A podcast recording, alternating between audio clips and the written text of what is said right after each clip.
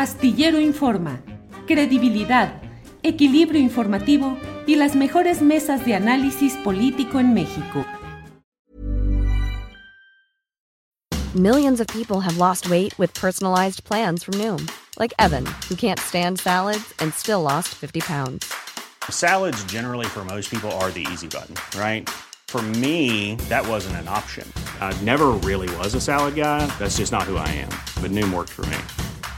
Get your personalized plan today at Noom.com. Real Noom user compensated to provide their story. In four weeks, the typical Noom user can expect to lose one to two pounds per week. Individual results may vary. Hey, it's Ryan Reynolds, and I'm here with Keith, co star of my upcoming film, If, only in theaters, May 17th. Do you want to tell people the big news? All right, I'll do it. Sign up now and you'll get unlimited for $15 a month in six months of Paramount Plus Essential Plan on us. Mintmobile.com slash switch. Upfront payment of $45 equivalent to $15 per month. Unlimited over 40 gigabytes per month. Face lower speeds. Videos at 480p. Active Mint customers by 531.24 get six months of Paramount Plus Essential Plan. Auto renews after six months. Offer ends May 31st, 2024. Separate Paramount Plus registration required. Terms and conditions apply if rated PG. Vamos ya con Alberto Escorcia que está por aquí. Alberto, buenas tardes. Buenas tardes, Julio. ¿Cómo están? Muchas gracias por la invitación. Gracias, Alberto. Al contrario, oye, ahora sí te has destapado con un chorro de información pesada que nos podríamos echar la primera hora de este programa hablando de esos temas y creo que no terminamos. Estás abriendo eh, con datos y detalles lo que has visto y vivido de estas um, eh, funcionarios. Mencionas uh, en Notimex, la oficina de la propia San Juana Martínez cuando estaba ahí como director de Notimex, hablas de Carlos Merlo, hablas de operaciones de Peña Bots convertidos luego en Morena Bots. Híjole, ¿por dónde empezamos? Sí, Julio, y perdón que me extienda en esta entrevista porque creo que es de, interés público, ¿no? Sí. Creo que conozco muchas cosas que ya tengo que hablar de ellas. aparte de que hay tierra de por medio, ¿no? Sabes que es muy difícil mi situación. Pero sí, este, el, a Carlos Merlo lo conocí en Puerto Morelos, en Quintana Roo. Le hacía la campaña a una candidata del, Verde Ecologista. Y un día me, primero me quisieron poner una trampa, me, dieron una golpiza a unos policías ahí. Este, pero luego, como yo seguía investigando, me citaron y un, un, empleado de él, un fotógrafo, que era el fotógrafo de Peña Nieto, me dijo, oye, este, tú eres el que aparece en el documental de BuzzFeed. Y le digo, sí, bueno, pues mira, este, Carlos Merlo sabe que tiene, bueno, que lo has investigado, que en su momento descubrió su aparato y quiere compartir información, ¿no? Entonces ahí me revelaron que todo el aparato de Peña Nieto estaba trabajando en el Caribe para apoyar a esta candidata de, de, Puerto Morelos. Y luego me enteré que había toda una estrategia de, de, contratar a gente que había trabajado con Peña Nieto para trabajar ahora para defender a la 4T. Y entonces dije, ah, bueno, pues con razón, eh, ahora le encuentro sentido porque en, mi investigación que hice en ese momento, encontré que muchas personas que trabajaban con Peña estaban, eh, pues curiosamente, ahí en Quintana Roo, pero no entendía por qué, ¿no? Y yo no cuadraba que, que trabajaran para Moreno. Decía, bueno, pero si son periodistas y trabajan para Peña ¿por porque están aquí, ¿no? Y bueno, ya después de ese encuentro, pues ya este, me enseñó los datos, me enseñó un tarifario eh, de cómo le pagaban a varios medios, cómo pagaban por columna, pagos desde 5 mil pesos hasta, hasta 100 mil pesos a muchos diarios digitales, a varios periodistas como Amir Ibrahim, que es un periodista de, Quintana Roo. Bueno, dice que es periodista, pero se dedica a hacer ataques a partir eh, del portal que se llama Los Reporteros MX. Y así fui tirando el hilo y seguí investigando y me di cuenta que, bueno, de acuerdo a este testigo, este fotógrafo, decía que Carlos Melo fue contratado por Jesús Ramírez Cuevas y aparte de hacer desinformación y ataques en contra de políticos, también políticos dentro de Morena, pues este, hacían una campaña a nivel nacional, ¿no? Para apoyar al presidente.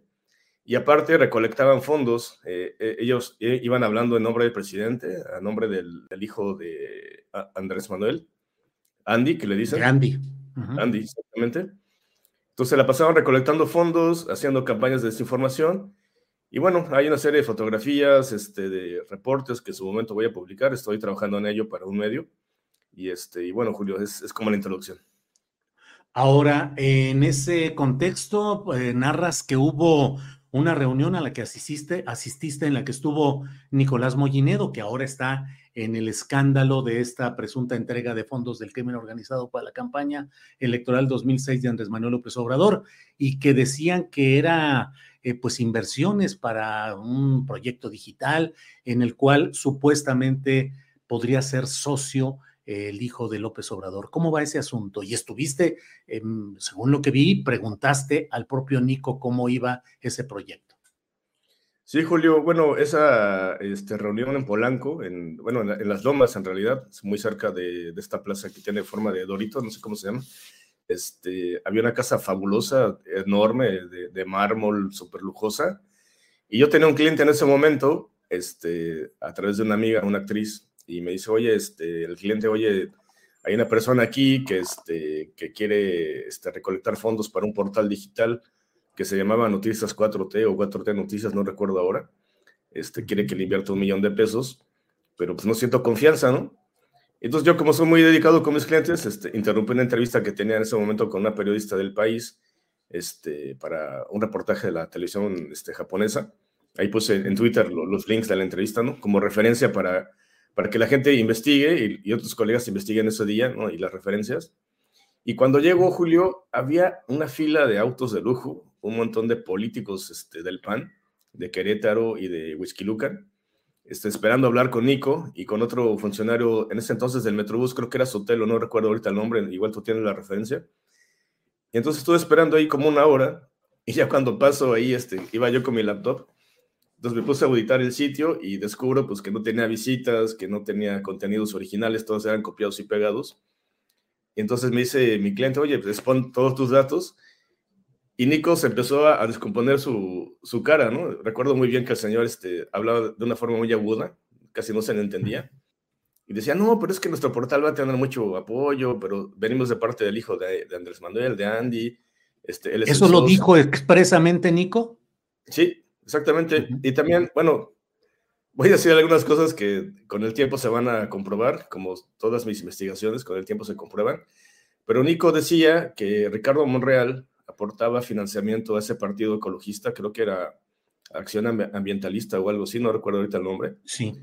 Pero llevaban el, logotipo, eh, aparte del portal de noticias, llevaban ahí todo el, como el proyecto de ese partido, y decía expresamente que redes sociales progresistas y que ese partido eran, eran creados a partir de una instrucción del presidente, eso decía Nico, y que el financiamiento por ese portal era para financiar también esos partidos, ¿no? Y que pedían ese apoyo justamente para colocarlos en, puestos estratégicos. Ahora, a todos los políticos que vi ahí, eh, luego fueron candidatos de Morena en el Estado de México en esas elecciones. Eso fue en 2020, más o menos, 2019. Entonces, no sé si, si digamos, si de forma clara lo que prometía Nico sí se concretaba, pero cuento esa anécdota porque sí, era impresionante. O sea, recuerdo que este, hablaban a nombre del presidente, hablaban a nombre de, este, de este muchacho Andy. Y bueno, me pareció relevante contarlo ayer. Obviamente no tengo pruebas, aunque Nico tomó fotos. Seguramente si aparecen fotos voy a aparecer yo ahí. Pero este, fue, fue impresionante, Julio. O sea, fue una cosa como de conocer cómo se manejan los hilos del poder en la clandestinidad. No sé si hablaba exactamente a través del presidente, o solamente era algo que decía Nico, pero fue lo que yo quería relatar, Julio. Bien. Em, Carlos Merlo se dice que es el principal estratega digital de eh, apoyo a la 4T, al actual gobierno, e incluso que podría haber este manejo de granjas de bots o no sé cómo le llaman, conversación interpretada o algo así por el estilo. Eh, ¿Es así que cuál es el papel de Carlos Merlo?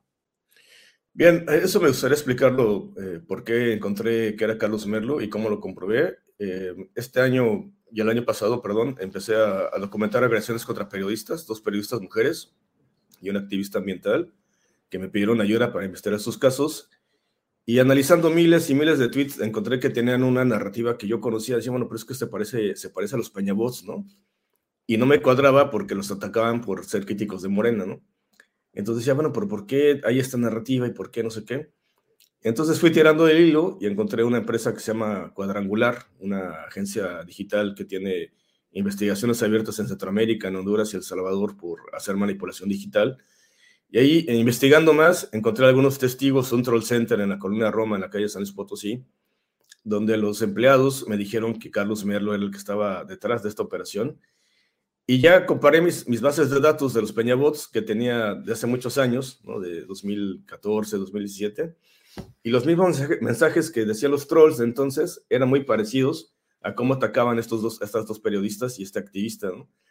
Y ya, este, pues investigando un poco más, encontré pues que efectivamente sí se trataba de Carlos Merlo, que cambió el nombre de la empresa con la que él tenía, se llamaba Victory Lab, y ahora se dedica desde este Troll Center en la Colonia Roma y a través de varias agencias atacar a estos periodistas, pero al mismo tiempo a impulsar a Claudia Sheinbaum en su campaña a través de anuncios millonarios. Creo que lo, tocamos el tema en, una entrevista hace tiempo aquí en tu programa.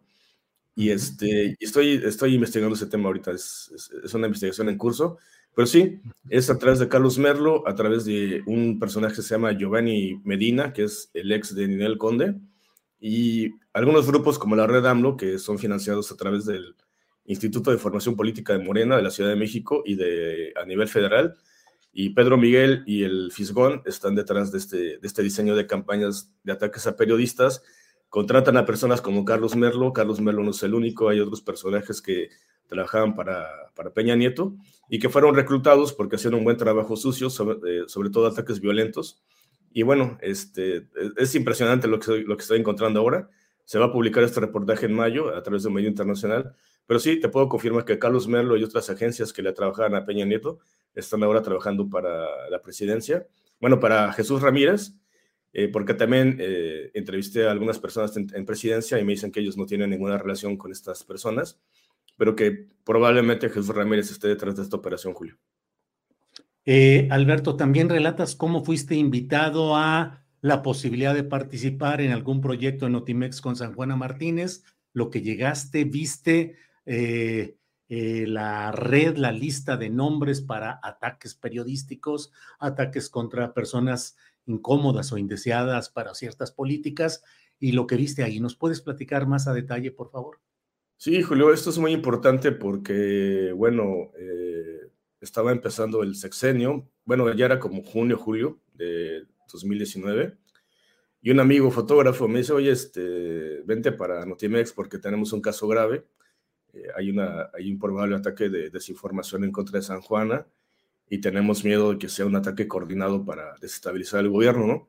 Entonces ahí voy, ¿no? Con toda mi ingenuidad, ¿no? Porque yo confío mucho en esa persona, en mi amigo entonces llego, Julio, y veo que estaban organizando un ataque contra un tuitero que se llama Van Pipe, un, personaje que hace videos chistosos y que ahorita trabaja para Xochitl Galvez.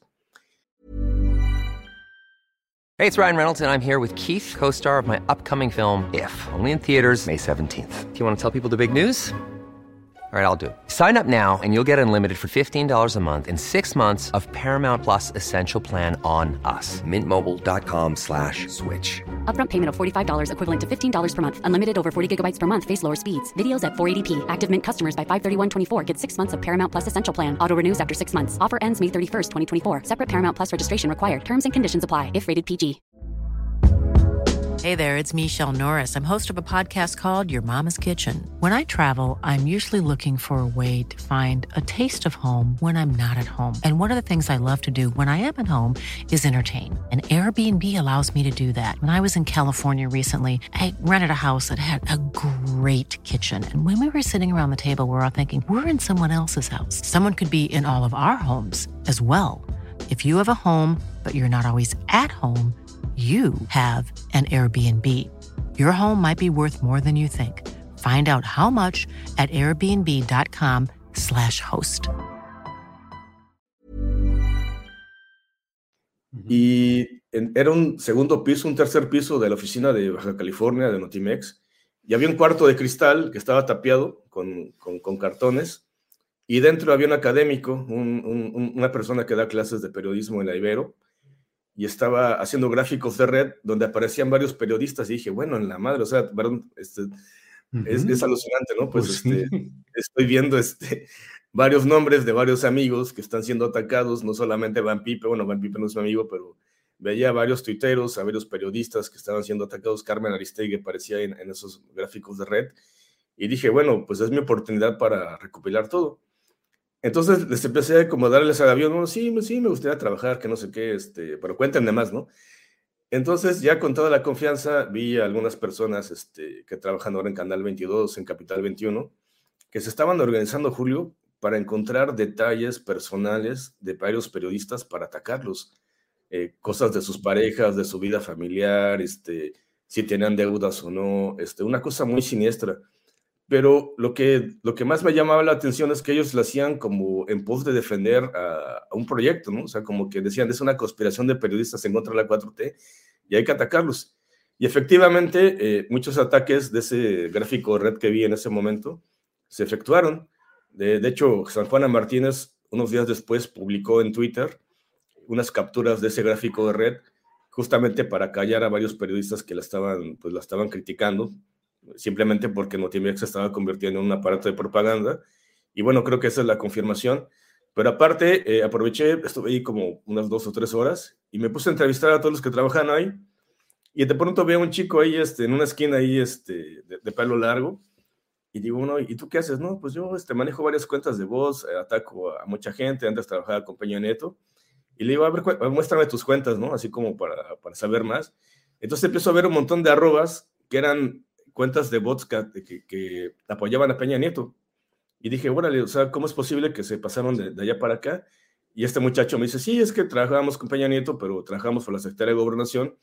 Y ahorita que empezó el sexenio, pues un jefe de nosotros, un, un personaje que se llama Chochos, este, negoció con Jesús Ramírez Cuevas y nos pasamos aquí en Otimex justamente para diseñar estas operaciones de ataques que hacíamos con Peña Nieto para hacerlos ahorita con Morena, ¿no?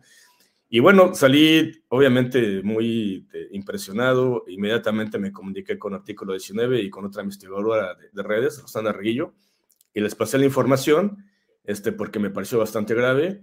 Eh, ya con los meses que pasaron, estalló el conflicto en Otimex, el sindicato, y muchos de los empleados que estaban ahí fueron atacados después porque se sumaron a la, crítica contra San Juana Martínez. Y un par de ellos, el fotógrafo y el académico, empezaron a relatar en Twitter cómo funcionaba ese aparato. Eh, y las, eh, pruebas están, pero sí me gustaría compartir ese testimonio. Claro, claro. Alberto, sí, leí incluso, aunque eh, es un asunto simplemente anecdótico respecto a mí en el sentido de que en 2006, cuando yo tenía un blog que concentraba información, estadísticas, denuncias del fraude electoral calderonista, había también otras granjas de bots que tumbaban, que nos tumbaron el portal varias veces y que pues seguimos ahora en el proyecto en el que seguimos, pues seguimos teniendo una cantidad, cada que tocamos el tema de San Juana Martínez o ciertos temas delicados, detectamos la cascada de opiniones que son en el mismo sentido, la misma idea, más o menos. Yo no sé cómo funcionan esas granjas de bots, supongo que les dan una idea clave, unas tres, cuatro palabras centrales para que luego ellos en su trabajo le den la vuelta como lo quieran, irónicamente, duramente, en fin, ¿cómo funcionan esas? ¿Cómo les dan las instrucciones? ¿Y cuántos bots crees, cuántos operadores de estas campañas crees que pueda haber ahorita en México? Bien, Julio, en ese 2006 fue, sin querer, tu portal fue como el generador de estas granjas de bots, sobre todo de la red AMLO y de la red calderonista, ¿no? Porque toda la gente llegaba a opinar a tu sitio, porque era muy popular en ese entonces, aparte del sendero del PG. Y algo que me llamó la atención es que en ese momento este, estaba investigando un tema de, grupos subversivos y un compañero me compartió los comentarios que le hacían a tu sitio y me decía, mira, todos los ataques de troll son en mayúsculas y esta forma de operar pues tiene que ver cómo opera el gobierno, ¿no?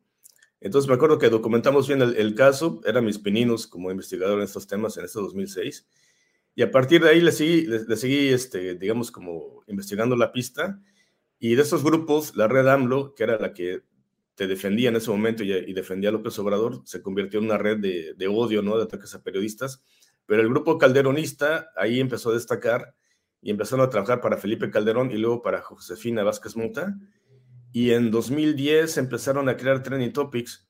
En ese momento eran 15 personas, trabajaban en un troll center en Miguel Ángel de Quevedo, muy cerca de la librería La Gandhi, que está cerca ahí de, de esa calle.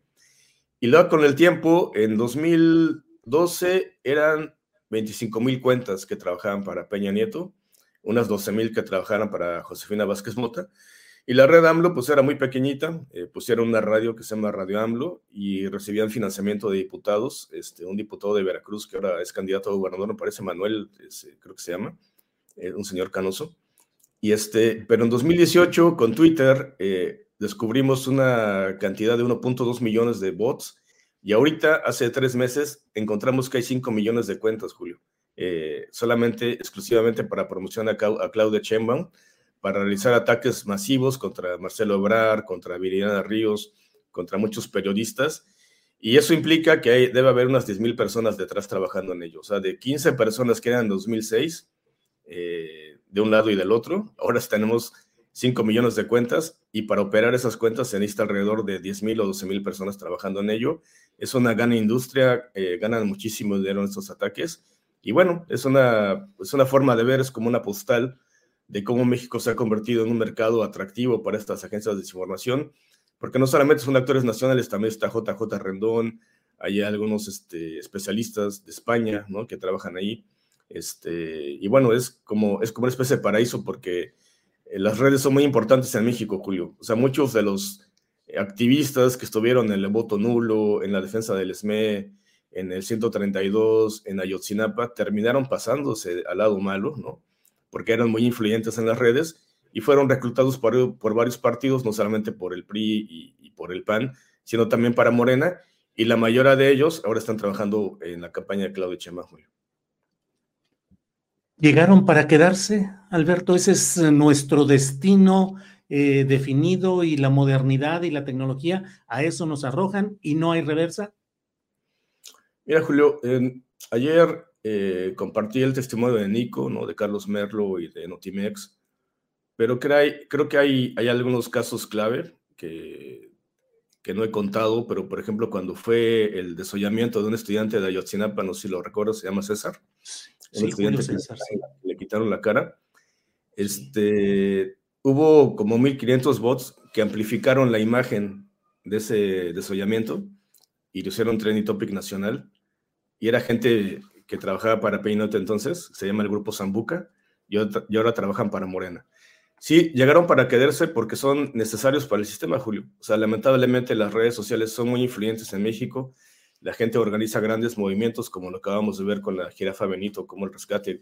Tanta gente se sumó, pero al mismo tiempo son una herramienta para reprimir, para atacar a periodistas, todos los ataques que recibes tú, Carmen Aristegui, y todas las personas que son críticas eh, en ciertas cosas de la 4T, pues digamos, es como heredaron el, el, el modelo de represión del PRI digamos que estamos hablando de un modelo del Estado mexicano en realidad, ¿no? O sea, no importa quién está en el poder, estas personas son necesarias para el sistema y lamentablemente sí, llegaron para quedarse, va a ser muy difícil desmantelarlos porque son útiles al sistema, es decir, todos estos peñabots que trabajaban este, para Peña Nieto, para algunos gobernadores de Quintana Roo, de, Hidalgo, para Osorio Chong, para Fayad, para el senador Penchina, pues son los que ahora están trabajando en la 4T y bueno, no tiene ningún reparo en contratarlos, o sea, no importa todo el daño que le hicieron a varios periodistas, a mí, a muchos compañeros que están exiliados también.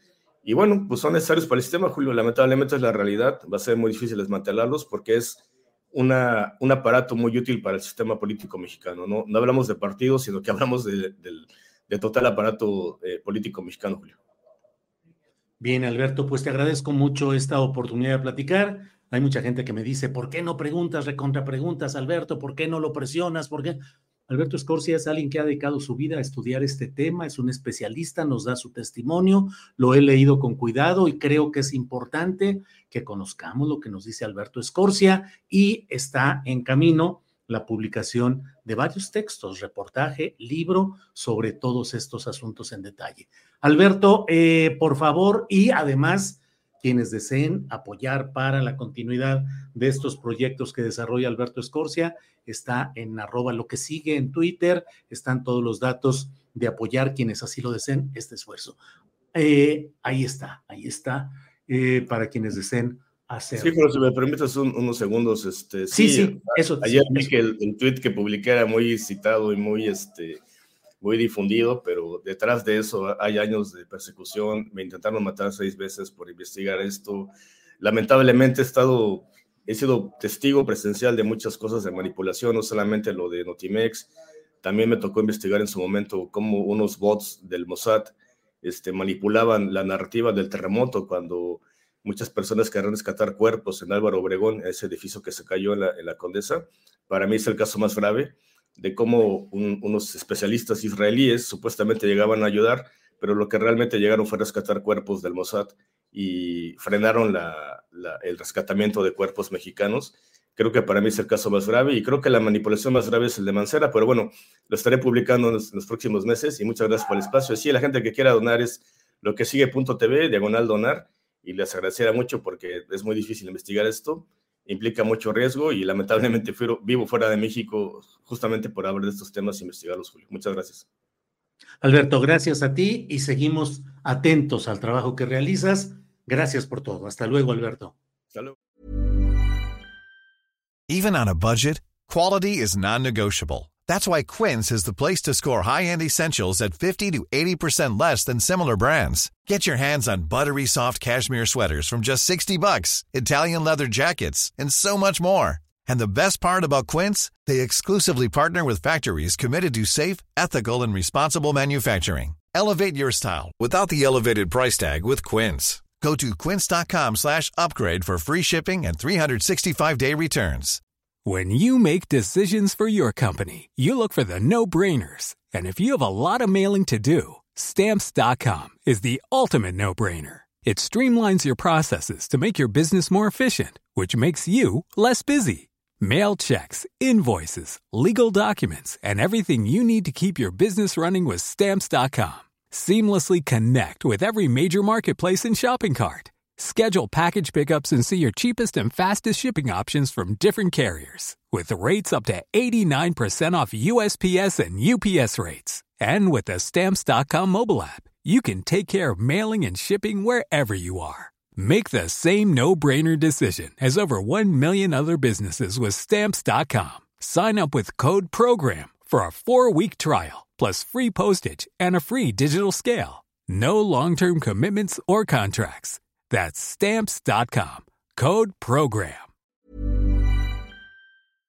Para que te enteres del próximo noticiero, suscríbete y dale follow en Apple, Spotify, Amazon Music, Google o donde sea que escuches podcast. Te invitamos a visitar nuestra página julioastillero.com.